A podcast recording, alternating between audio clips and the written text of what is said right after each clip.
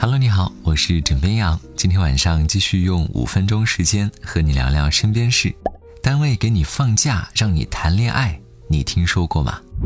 十月十一号，沈阳市第幺六五中学制定了教师调休方案，让教师享受校亲假、亲子假、恋爱假。校长表示，老师在不影响教育教学的前提下，每月请假不超过两次，每次半天，不扣绩效工资。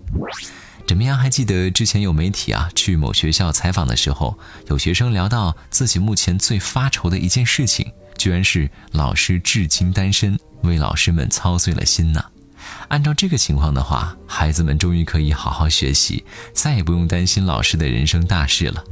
枕边羊在为学校贴心的做法点赞的同时，也想说一句：我酸了。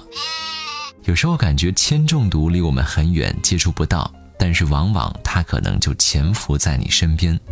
长沙的小强同学今年七岁，被家长带去医院检查时，发现其血铅严重超标，达到了中毒状况，急坏了家长。在医生建议之下呢，家长找出了几样物品送到机构进行检验，希望能够查出中毒源。而检验结果令人大吃一惊，这个罪魁祸首竟然是常用的。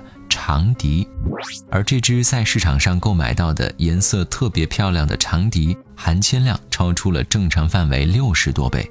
专家提醒，在选购乐器的过程中，要选择正规品牌产品，不要选择一些色彩鲜艳的产品，以免重金属超标对人体造成危害。枕边羊突然想到，小的时候卖的特别火的鸟哨笛，就吹起来会有鸟叫的声音，五颜六色，一块钱一个。天天放到嘴里吹，虽然放久了，老是尝到一股怪味儿。现在想想，当时的命真大，真的是病从口入啊。最近这天气啊，真的是说变就变，很多地区呢有一种一秒入冬，爸妈催你穿秋裤的节奏。除了人们不适应之外呢，一些植物也有反常态的。本应该在春天开花的五大樱花，在十月又开了。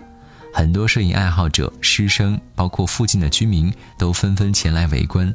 连武汉大学的官方微博都调侃道：“这才十月份，是几株蠢萌的樱花误以为春天来了，怕是被气温搞昏了头。”而网友们也给这些樱花取了一个昵称，叫“傻白樱”。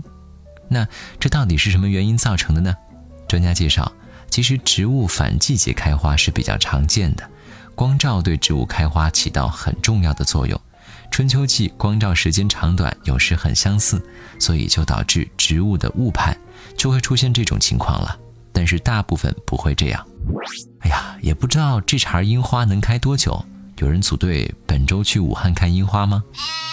按照这个情况分析呢，武汉的温度应该也还算暖和，但是北方的小伙伴可就不那么好受了。今天话题。北方都冻得发黑了，上了热搜。原来是中央气象台在今天发布了一张十四号到十五号的全国二十四小时气温图。图示中，青藏高原到东北一带颜色已经触底到了气温图例标尺中最深色了。不少北方的小伙伴表示很难过。不过难过的点呢，不是因为太冷，而是买的秋装都没有机会穿。直接换上了羽绒服，而南方部分城市的小伙伴还在嘚瑟地表示：“哎，也不知道还要开多久的冷空调啊，好烦呐！”